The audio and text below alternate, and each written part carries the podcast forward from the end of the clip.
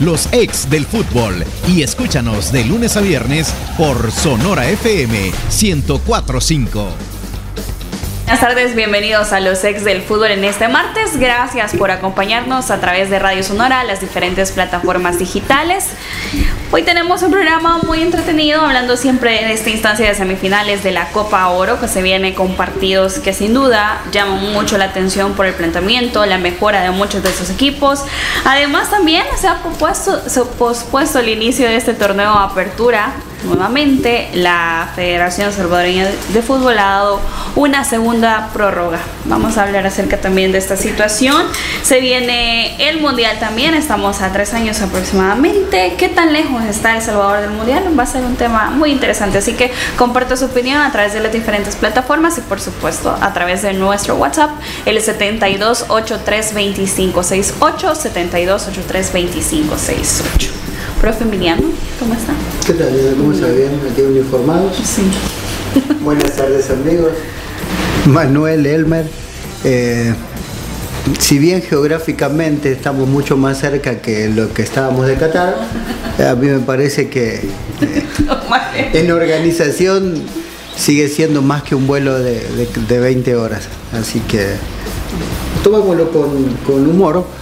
Ojalá que, que, las cosas empiecen a cambiar de una forma positiva, pero eh, hay que ser mesurado a la hora de hablar del próximo mundial. Manuel. Hola Diana, ¿cómo estamos? Un saludo también a todos nuestros oyentes y a nuestros compañeros por acá. Em, con la noticia también de que vamos a estar hablando acerca de que se pospone el inicio también de, la liga, ¿no? Y eso pues es de una u otra eh, forma una noticia que el profe vaticinaba incluso como una estrategia, ¿no? En aras de eh, que cada vez, eh, si, el, si, el, inicio del torneo se, se posterga, pues eso también va en beneficio, entre comillas, en beneficio de los directivos, ¿no? Entonces, pues pareciera ser que es otra, otra metodología que se está utilizando. Profe, ¿cómo está? Hola, ¿cómo estás Diana? Manuel, Emiliano, a todos los radioescuchas a través de Radio Sonora y las plataformas digitales. Cuando hacen esas preguntas, creo yo que podríamos estar hablando toda la tarde de eso, ¿verdad? Dando diferentes perspectivas, como por ejemplo, qué tan cerca, qué tan lejos estamos del Mundial.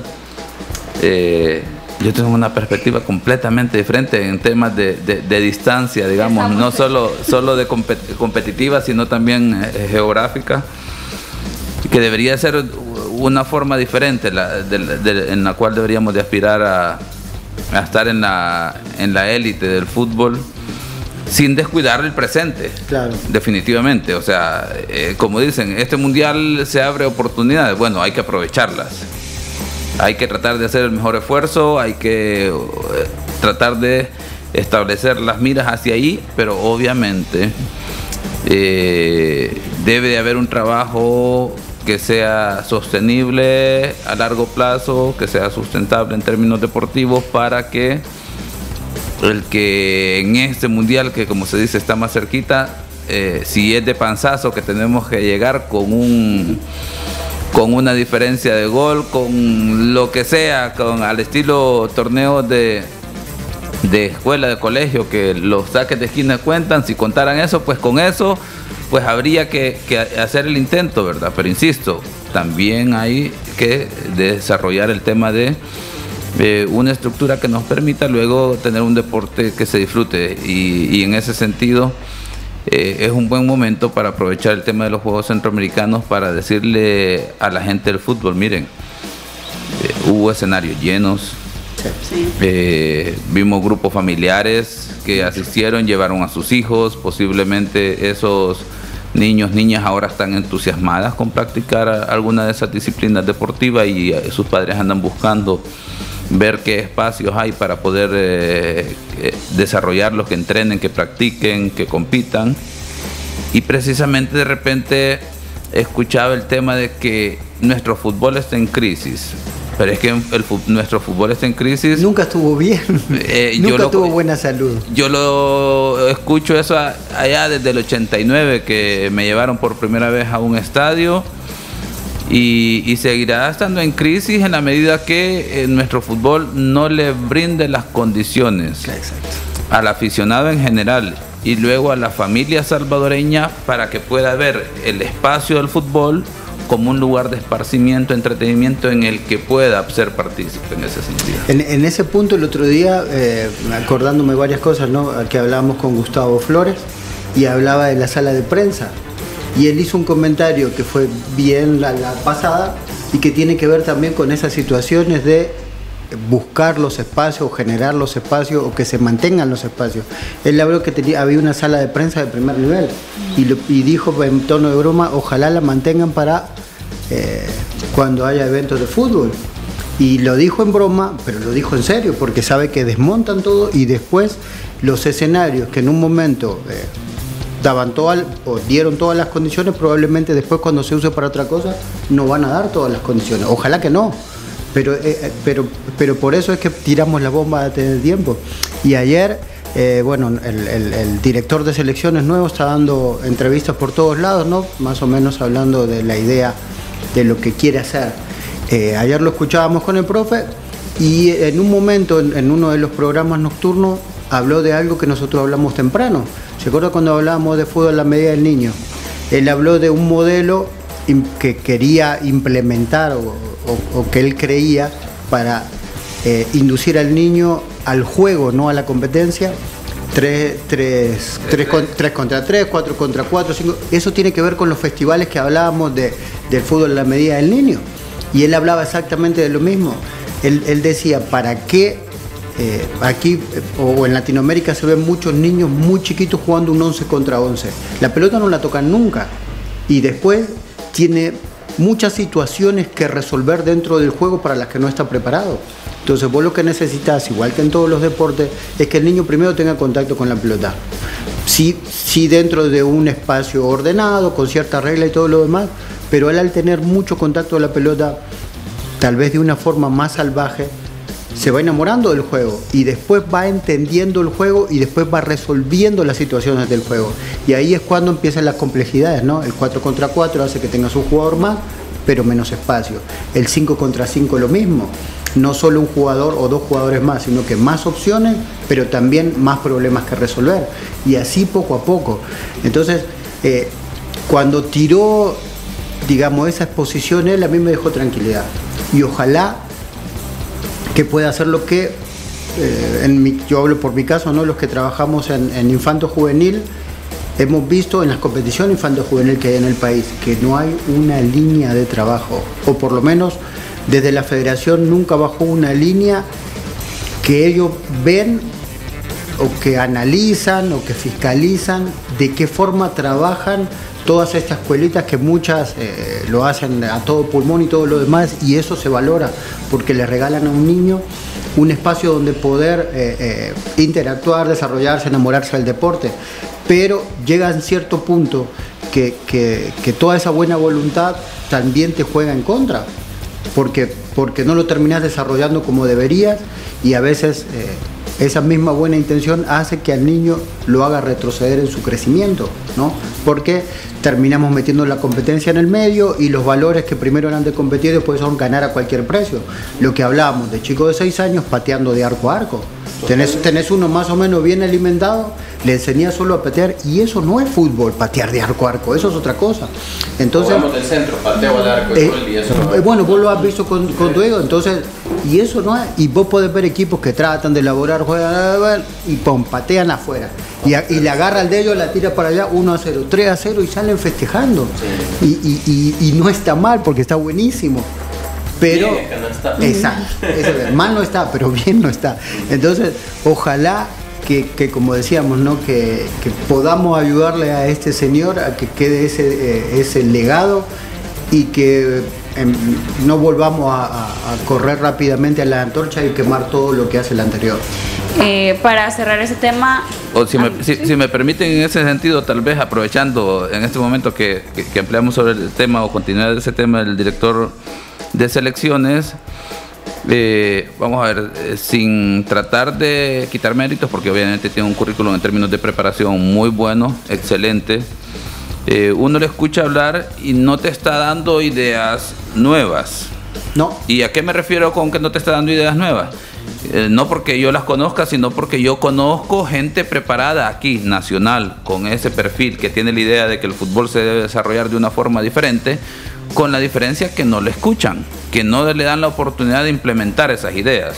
Gracias. Entonces, en este sentido ahora viene el punto de decir, bueno, puede ser salvadoreño, puede ser eh, extranjero. El tema es que a lo mejor desde la perspectiva que es un extranjero y de repente no puede haber situaciones eh, de ese arraigo cultural, situaciones que le podamos señalar, ah, que era, viene de este equipo, estuvo trabajando con fulano, con fulano y todo lo demás, entonces todos esos prejuicios, eh, de repente, ¿qué le puede señalar a, este director de selecciones? O sea, en el sentido de, luego hemos hablado de que en las latitudes donde se estuvo desempeñando, el tema de si, de hecho hay aspectos que uno puede criticar, pero es que si agarramos a alguien y lo ponemos en el centro para pues, borbandearlo seguro, pues pegaremos en el blanco en alguna de esas, ¿verdad? En el sentido de la crítica.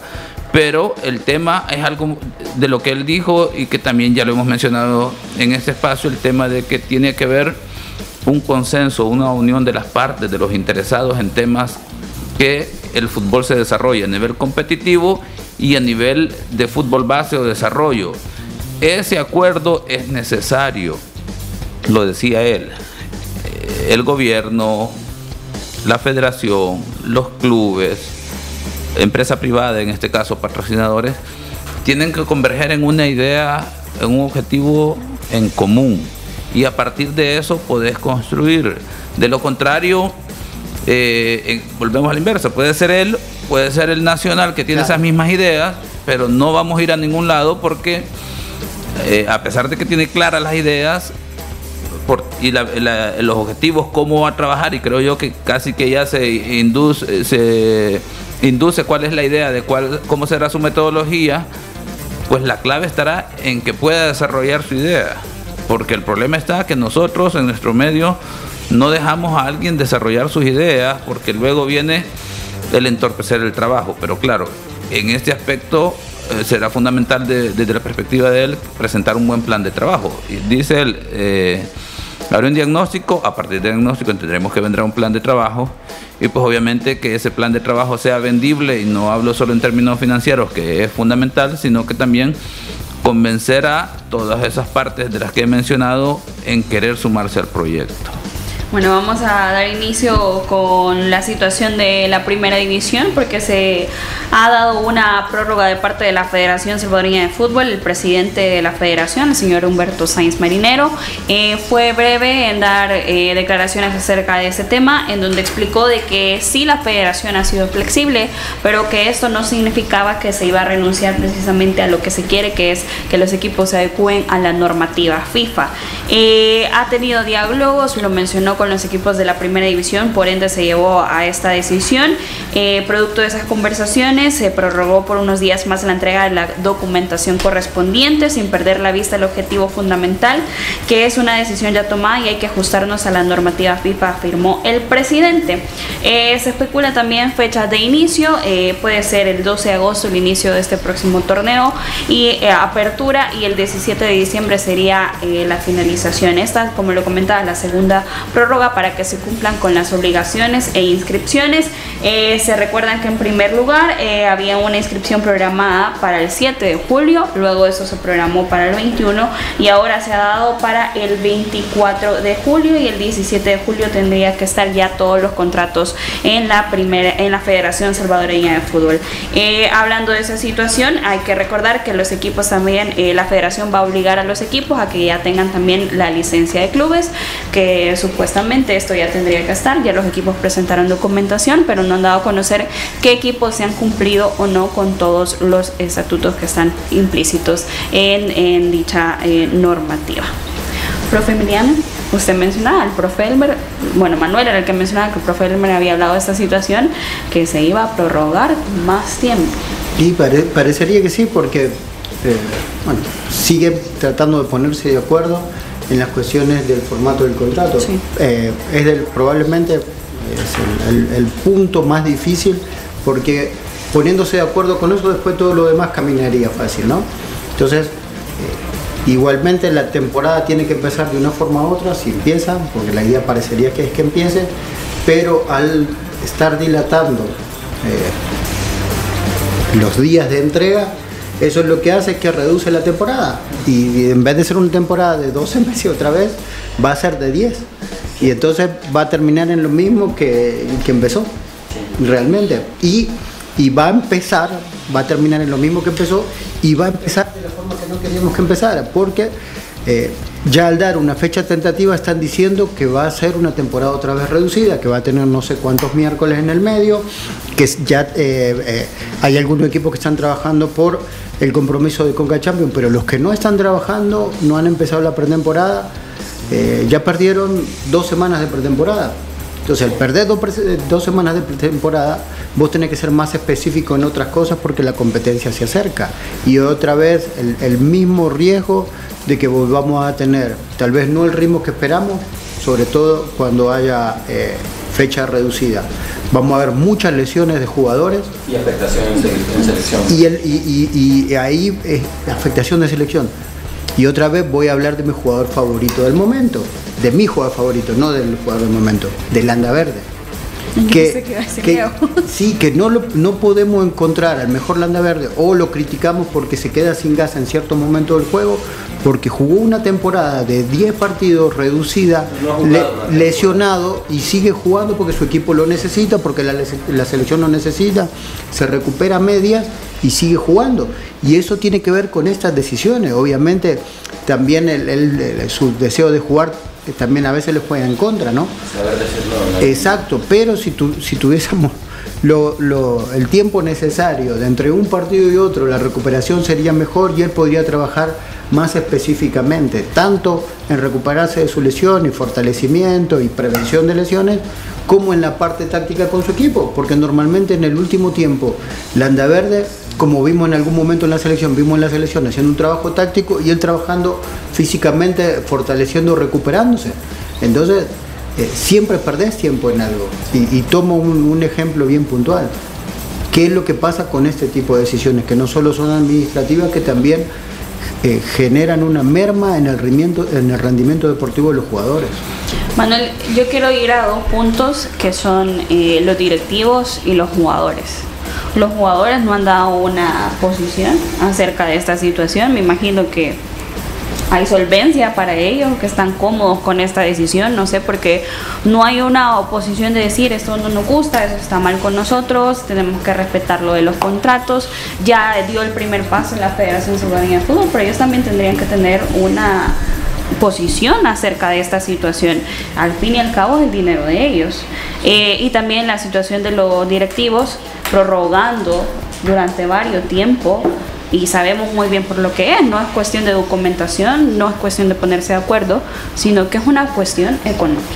Yo creo que yo no, lo había visto y me lo estás haciendo ver ahorita el tema de dónde está la posición de los jugadores en este momento. ¿no? Eh, perdón, ¿no? Pero creo que en ese momento eh, es en el que menos deberían hablar ellos. En este momento, porque la decisión no es de ellos. Eh, se, tiene, se tiene, en teoría, ¿no? Ellos están, en teoría, están acuerpados por la comisión normalizadora. Entonces, eh, así como pasó en algún momento que ellos dieron una pequeña conferencia de prensa de los jugadores, que solo fueron cuatro tipos, saben que el gremio en sí no está unido, primero. Y segundo, si hoy que tienen, por suerte, o parecería que tienen, el acuerpamiento de la comisión, entonces ellos lo que tienen que hacer es esperar a que se resuelva. Y, tal vez después poner una posición. Hoy hablar... Eh, sí, sí, probablemente sí, porque aparte eh, a veces eh, creo que el jugador en este momento está seguramente está en desacuerdo con esa decisión de seguir prorrogando y a veces uno cuando habla un poco con, esa espina no, no, termina abonando. ¿no? Y, creo que lo que quieren es eso, que solo trabajen entre las dos partes directivas para que decidan y ellos poder jugar de una vez por todas. Yo creo que eh, todo este tema de contratos a 12 meses, etcétera, y estatuto FIFA surge a raíz de que también eh, los jugadores en su momento.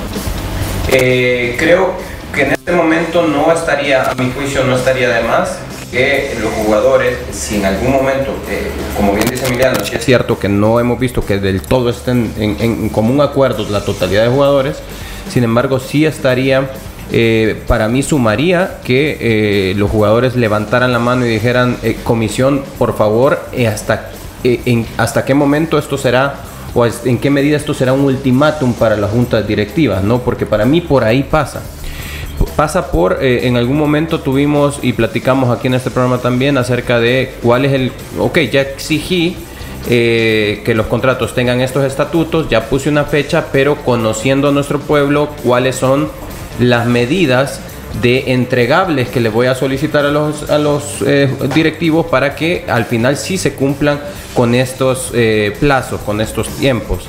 Resulta que al día de hoy la comisión normalizadora, eh, que entiendo que no ha lidiado con eh, la primera división por, por los años con los que nosotros probablemente sí hayamos lidiado con juntas directivas, la comisión normalizadora hoy se está dando cuenta que no es que, al tratar con eh, la primera división no solo se trata de ponerles ok tal fecha y que los directivos siempre encuentran en algún momento la vuelta para ir postergando entonces, para mí, yo creería que eh, se trata de que la comisión normalizadora en este punto pueda poner esto como un ultimátum. Ok, ya te di una fecha, listo, me pedís una prórroga, pero esto es el ultimátum.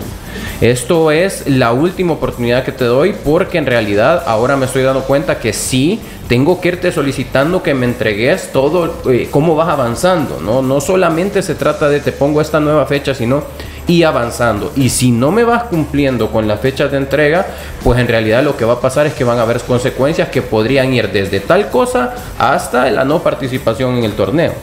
Pero sí tendría que, que existir ahorita algún tipo de ultimátum como para que también el directivo entienda que no se puede ir más allá de esta fecha, que ya el daño está hecho y que sí el torneo va a ser más corto de lo que esperábamos, pero que ya no se va a reducir en, más, en mayor cantidad. Y para mí no estaría de más un respaldo de los jugadores en cuanto en este sentido, en cuanto a solicitar a la comisión normalizadora, por favor comisión, ya no permita que esto se extienda más de lo que, tal vez no exigir a los directivos, sino un llamado a la comisión para que exija que estos, estas deberían de ser las fechas definitivas.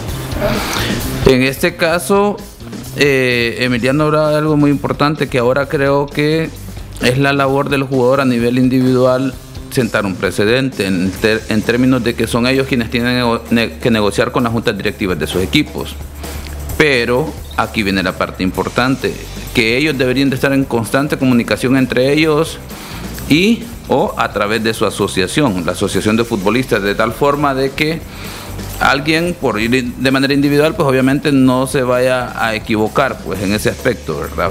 De repente eh, el tema del inicio, creo yo que en ese caso, si lo ha hecho a, nivel estratégico la primera división de ir dilatando el tiempo a, modo de ahorrarse un mes, yo creo que, bueno, por este caso será excepción, pero luego a partir de que ya se formalicen los primeros contratos, se llegue la fecha de inicio o de presentación de los contratos, va a ser muy importante porque de ahí en adelante en los siguientes años deberá ser casi de manera automática estableciendo las fechas, o sea, esa es una gran ventaja.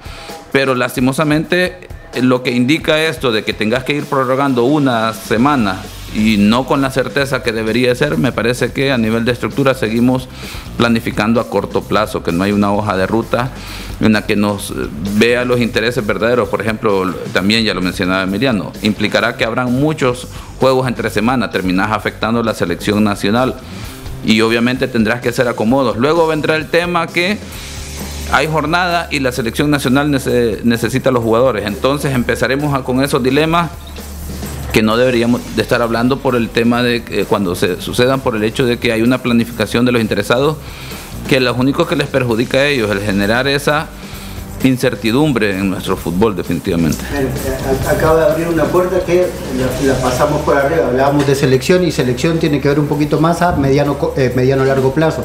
A corto plazo los tres equipos que tienen participación internacional no tendrían ni un partido de liga. Y eso le quita ritmo. Y entonces cuando te quitas ritmo, eh, vas a competir en desigualdad de condiciones. Entonces, algo así como pegarse un tiro en el pie. Eh, Tenés que empezar a buscar amistosos en, en todos lados y terminé jugando contra los 12 peces voladores de Atiquizaya. Entonces, es- hablando de Atiquizaya, perdón que se me olvidó, quería mandarle un gran abrazo a, a- a Jaime Torres, un zurdo de Atiquizaya, de los buenos buenos, que lamentablemente por el fútbol que tenemos tuvo que emigrar a Estados Unidos. Él, él vive con su familia en Berkeley, eh, California, y que nos escucha siempre, así que le mandamos un gran abrazo. Gracias. Un saludo. Los 11 peces no jugaban los 11 peces voladores. Jugó, jugó en FA, jugó en el ADET, jugó con nosotros, con, con Memo Morán, el Chele Barrientos y conmigo en el Santa Clara. Santa Clara que, que fue una selección que por cierto se hizo para unos panamericanos Sí. y que terminó ascendiendo a la primera división. Era bueno de verdad. Equipazo, Era bueno, era- era bueno de verdad, pero terminó como muchos de esos jóvenes eh, casi odiando el fútbol salvadoreño. Bueno, vamos a hacer una pausa. Experiencias La Curazao te trae a uno de los mejores capitanes del mundo, Carles Puyol. Conoce más de la promoción en lacurazaoonline.com. Vamos a hacer una pausa y ya regresamos con más de los ex del fútbol. Los ex del fútbol. Regresamos. Experiencias La Curazao presenta a Carles Puyol. Llévate una entrada doble para conocer a uno de los mejores capitanes del mundo por compras en marcas participantes: TCL, Honor, Whirlpool e Indufom. Además, participas en la rifa de uno de los 100 premios adicionales: boletos aéreos, bonos de la Curazao Cash, balones y camisetas autografiadas por Puyol y muchos premios más. Recuerda que tu compra acumula Life Miles. Promoción válida del 22 de mayo al 9 de julio.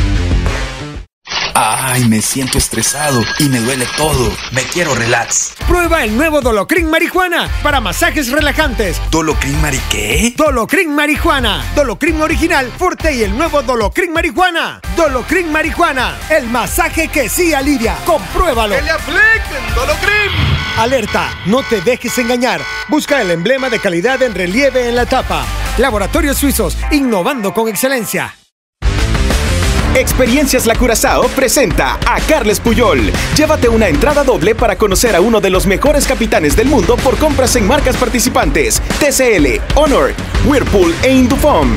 Además, participas en la rifa de uno de los 100 premios adicionales: boletos aéreos, bonos de la Curazao Cash, balones y camisetas autografiadas por Puyol y muchos premios más. Recuerda que tu compra acumula Life Miles. Promoción válida del 22 de mayo al 9 de julio. ¿Te cuesta arrancar tu día? ¿Te sientes cansado y sin energía? Activa tu energía con Energisil Forte. Energisil Forte, energía para cada actividad en tu día a día. Energisil Forte con nueva fórmula. Contiene zinc para fortalecer tus defensas. Con un sobrecito al día aumentas la resistencia física y mental para andar activo y rendir mejor. Energisil Forte sin azúcar y sin calorías. Energisil Forte también en tabletas. Activa tu energía con Energisil Forte. Laboratorios Suizos, innovando con excelencia. En caso de duda, consulte a su farmacéutico. Continuamos con los ex del fútbol. Gracias por continuar en sintonía de los ex del fútbol. Que el cansancio y el desgaste de la vida no te impida vivir momentos inolvidables. Recupera tu vitalidad con Geriasil. Geriasil con minerales y ginseng. Contiene también eh, H7, te da vida, te mantiene activo y te hace sentir de 20. Póngale vida a sus años con Geriasil, calidad de laboratorios suizos.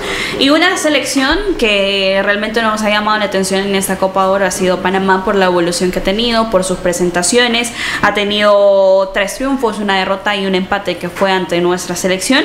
Y para hablar acerca del encuentro que se viene en esta instancia de semifinales en Copa Oro, que será mañana frente a Estados Unidos, tenemos al periodista Carlos Figueroa de Panamá, a quien le damos la bienvenida a los ex del fútbol. Por cierto, eh, Carlos tiene mucha trayectoria, 20 años cubriendo el fútbol de Panamá.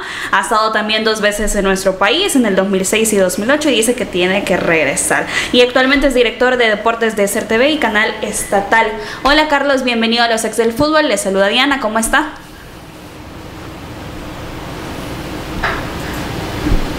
Hola Carlos. Bueno, vamos a esperar que... no. Hola Carlos, ¿nos escucha? Bienvenido a los ex del fútbol. Hola Carlos, ¿cómo está? Bueno, vamos a esperar que se Eh, establezca bueno, nuevamente. Diana, Diana, tú estuviste con, con tu participación, por la cual te felicitamos en, en los, en los Juegos Centroamericanos. Mientras tanto, al empezar la Copa de Oro, nosotros hablamos con Carlos.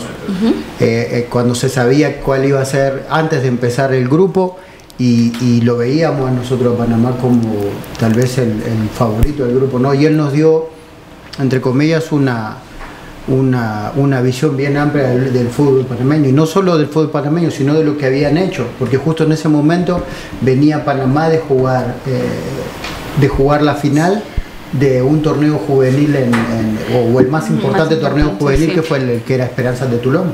Entonces hablábamos de, de esa situación y nos dio un panorama realmente muy bueno de cómo se pueden hacer las cosas y cómo se pueden cambiar. Y es el futuro que siempre hemos hablado que tiene esa selección de Panamá y precisamente lo que comentaba el profe Emiliano, ese torneo fue muy importante también para eh, la experiencia de nuevos jugadores, nuevos jugadores legionarios para Panamá. Eh, señor productor, ¿estamos listos? Hola Carlos, bienvenido, ¿cómo está? Le saluda Diana.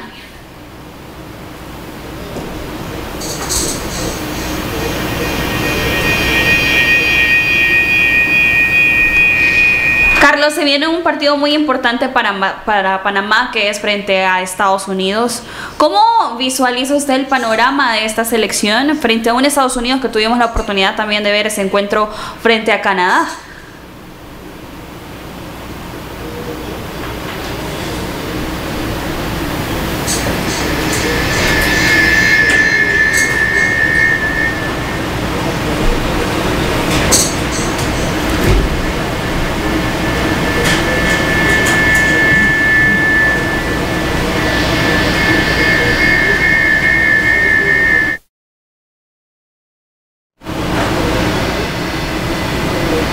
Bueno, vamos a...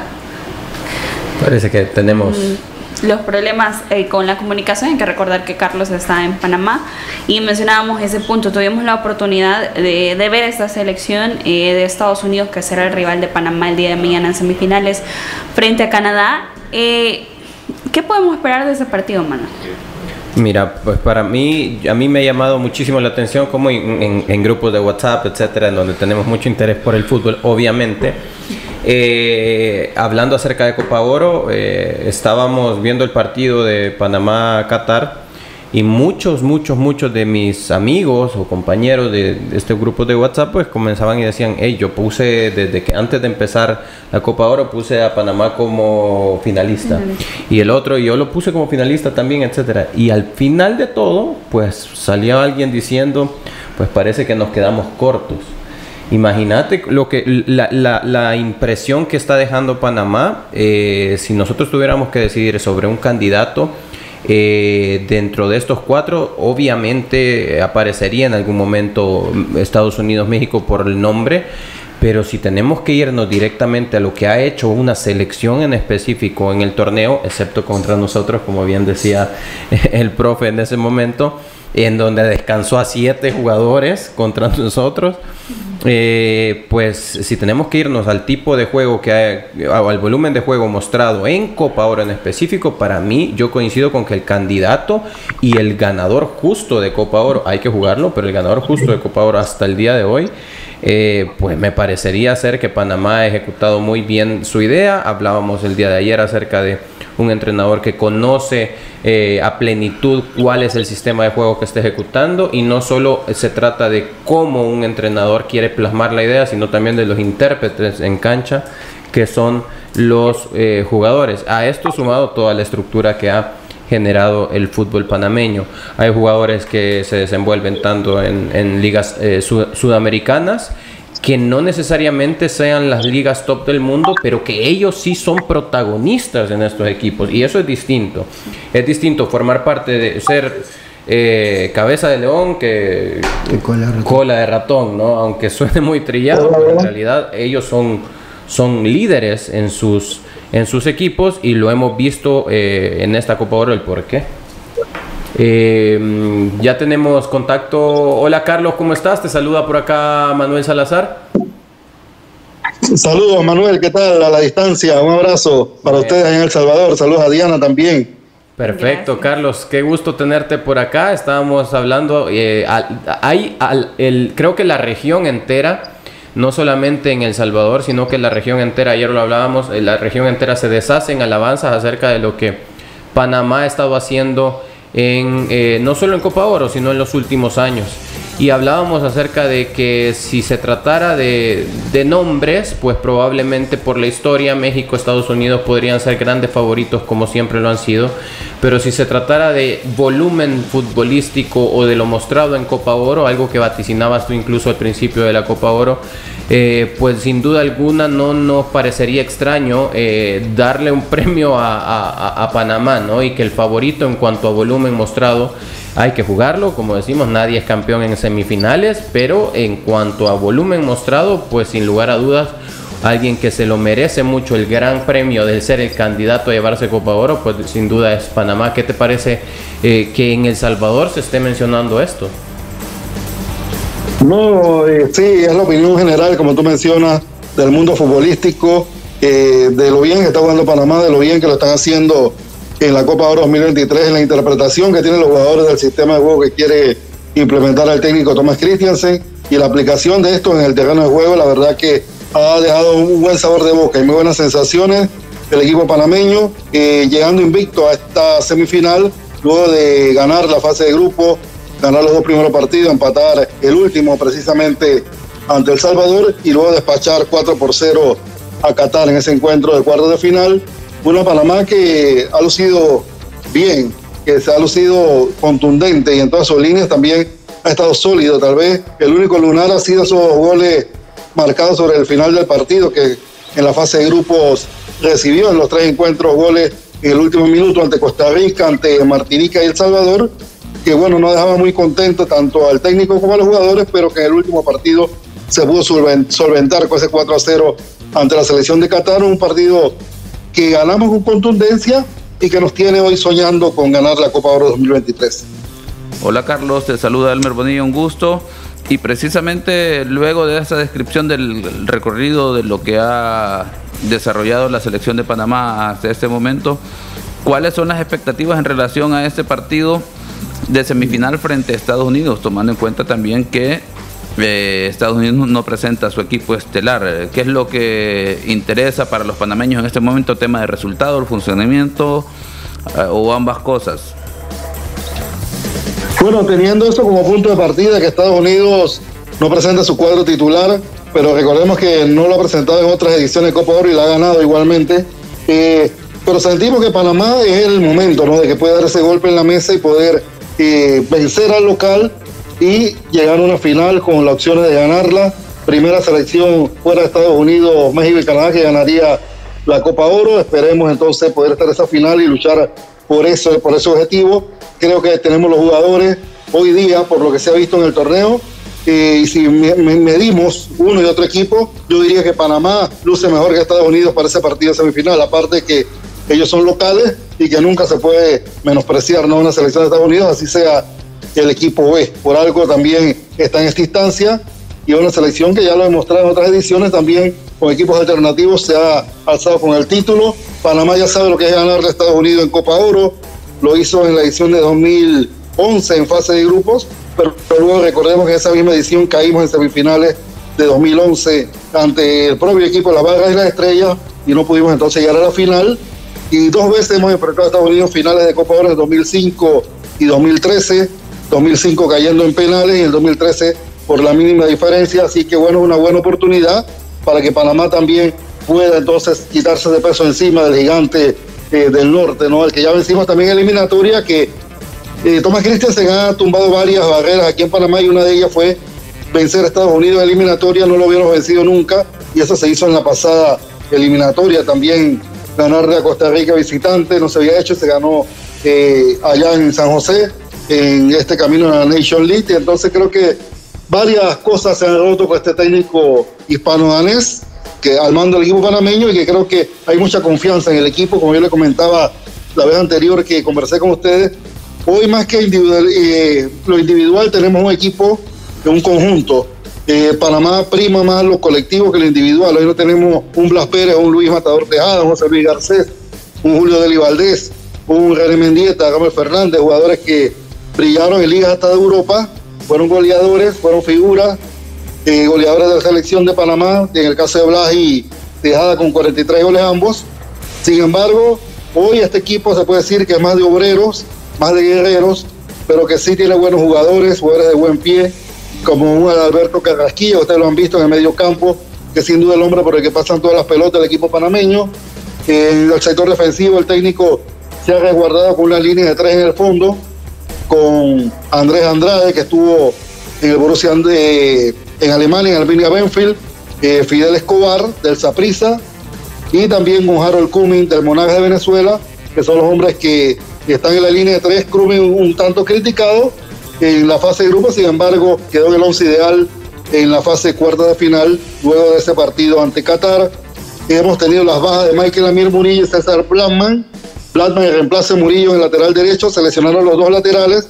Entonces por ahí ha sido un poquito. Eh, de dudas sobre ese lateral, pero el técnico la despejó el día de Qatar cuando colocó a Edgar Joel Bárcenas por el carril derecho y hizo un buen trabajo, pero también está la pregunta que si lo va a volver a utilizar ante Estados Unidos, un equipo que va a atacar más, porque Qatar hay que señalar y hay que ser sincero, no nos atacó, Estados Unidos espera que lo haga en mayor proporción que Qatar y hay que ver si jugaría nuevamente con Bárcenas en el lateral derecho o utilizaría a Iván el Colosio Anderson, jugador que también está en Venezuela, en el Monagas, que jugó frente a Boca Juniors, que tuvo buena participación en Copa Libertadores y que muchos lo piden acá que pueda ser titular y entonces subir a Bárcenas más, donde él juega ya en el frente de ataque en la línea eh, de tres, acompañando ya sea Fajardo Ismael Díaz o lo que coloque en este partido el técnico Tomás Christiansen. Carlos ha mencionado un punto muy importante, ese juego en conjunto que ha demostrado esta selección de Panamá. Y me llama la atención el análisis frente a la selección de Estados Unidos, las variantes que tiene Estados Unidos, el aprovechamiento también de sus volantes, que es algo con lo que genera mucho fútbol, esos volantes de llegada a Estados Unidos. Y hablando de esa línea en específico, eh, que pueden modificar o, o, no el técnico eh, Tomás Christensen de la selección de Panamá, esa línea de 3-4-2, 4-3 ¿Cree que sería adecuado modificar y cambiar la estrategia frente a esta selección de Estados Unidos? No, me parece que no, me parece, Diana, y el saludo y la buenas tardes para ti, que va a mantener eh, el mismo equipo. La única duda está en el lateral derecho, porque hoy día Orlando Mosquera le ganó la partida a Luis Manota Mejía en el arco, ha sido titular en todos los partidos de esta Copa Oro, el portero de el Monagas de Venezuela y entonces atrás de la línea de tres ha sido prácticamente inamovible Fidel Escobar, Andrés Andrade Harold Cummings. En el partido anterior había dudas si colocaba a Rodri Miller eh, por Cummings, sin embargo Cummings hizo un buen partido, que lo vimos ante El Salvador, bueno, ustedes vieron ese partido, donde en el primer gol con un pelotazo le gana en velocidad el delantero eh, Gil del Salvador a Cummings, lo deja en el camino y, y entonces anota el primer gol del equipo salvadoreño en ese partido. Y bueno, eso fue críticas y palo para el defensa panameño. Sin embargo, salió bien librado en el último partido ante Qatar y se espera que sea la partida, sobre todo que un hombre de confianza para el técnico Thomas Christensen. Sobre el lateral de izquierdo, Eric Davis, que estaba con algo de dudas, estaba golpeado, jugó en el último partido y debe nuevamente de la partida. Y el lateral derecho es la duda porque se lesionó Murillo, que es una, se puede una de las figuras del equipo panameño. Michael Amir Murillo, jugador del Anderlecht de Bélgica, se lesionó y se lesionó el suplente también César Blattman. Entonces utilizó en el último partido a Joel Bárcenas, que sabemos que es un jugador más ofensivo, pero que cumplió en ese rol también de marcar sobre la punta derecha.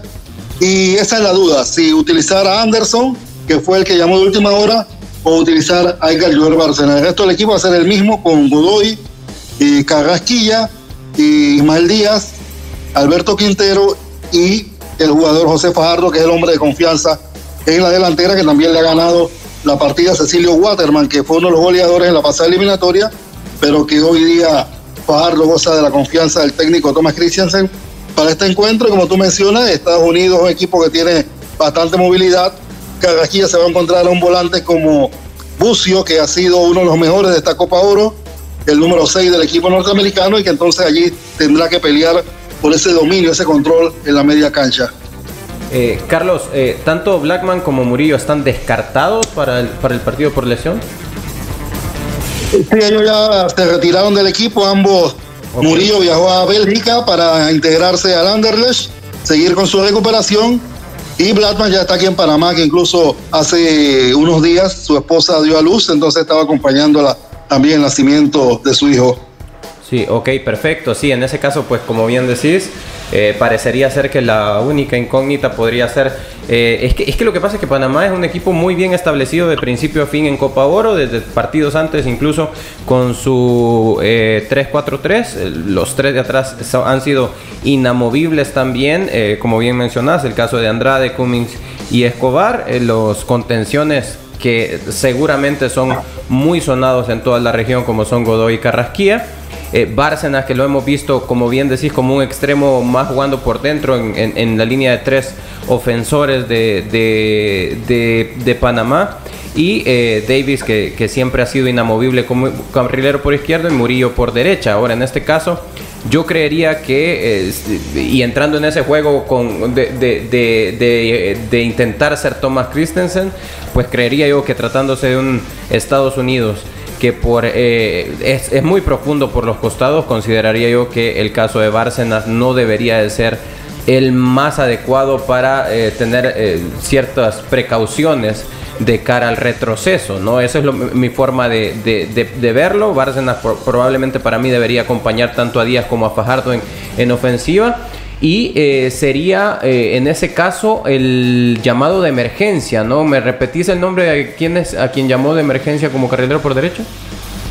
Iván Anderson, Iván el Colosio Anderson, jugador del Monaga, jugó Libertadores, recientemente estuvo en la bombonera jugando ante Boca Junior y es el hombre que muchos piden aquí en Panamá que juegue, sobre todo porque tiene esa vocación más de regresar y defender, ¿no? En el caso tal de, como tú mencionas, con Estados Unidos se vuelca el ataque, sobre todo que ataque por los costados, tener un jugador con más de vocación defensiva. Ahora bien, Carlos, eh, coincidirás conmigo con que eh, más allá de, de, que eh, Panamá tiene que tener sus precauciones con Estados Unidos, analizando los nombres que tiene Estados Unidos, coincidiremos con que si hay un equipo que tiene que ser analizado por el rival, ese es Panamá y por ese lado eh, Estados Unidos deberá estar haciendo en algún momento modificaciones, luego de ver que ahora, eh, pues en cuanto a volumen de fútbol, el favorito de la región debería de ser Panamá. ¿Consideras que, que Estados Unidos va a modificar en algún momento su, su, figura como para poder enfrentar a un equipo panameño que ha mostrado tanto en, Copa Oro?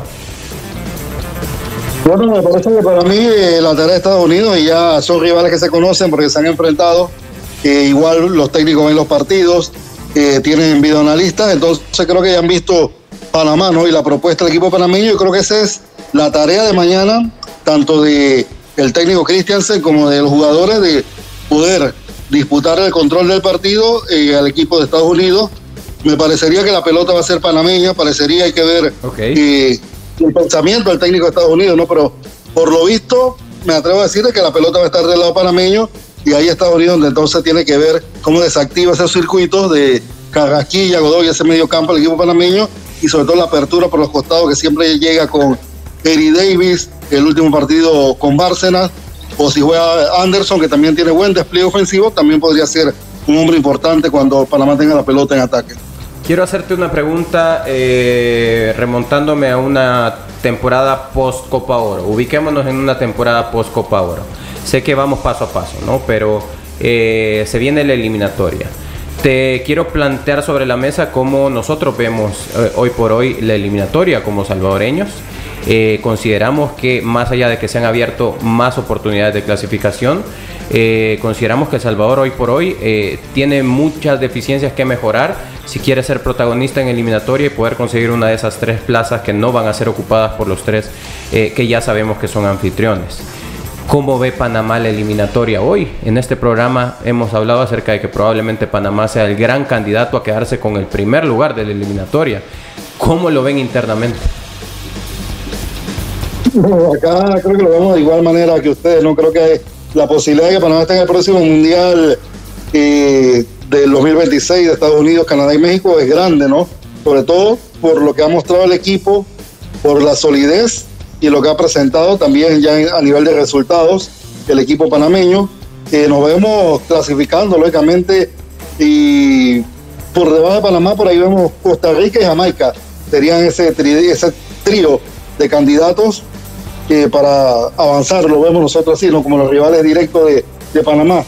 No Sin embargo, hay que siempre tomar en cuenta El Salvador, Guatemala, que lo vimos en esta Copa de Oro, Honduras, que tampoco es un rival que se puede eh, dejar por fuera.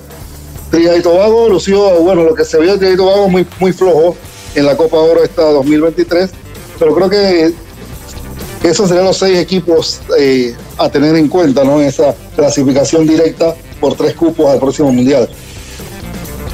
Carlos, gracias por siempre estar con nosotros en los ex del fútbol y esperamos que todo salga de la mejor manera posible eh, para Panamá. Estaba leyendo algunos de los comentarios y por supuesto toda la buena vibra de parte de los salvadoreños para esta selección y que salga avante de esta instancia de semifinales en Copa Oro. Así muchas gracias a ustedes, Manuel, Diana, a todos los compañeros panelistas, de verdad, encantado siempre ¿no? de compartir con ustedes y bueno, acá, y como tú mencionas, mucha expectativa.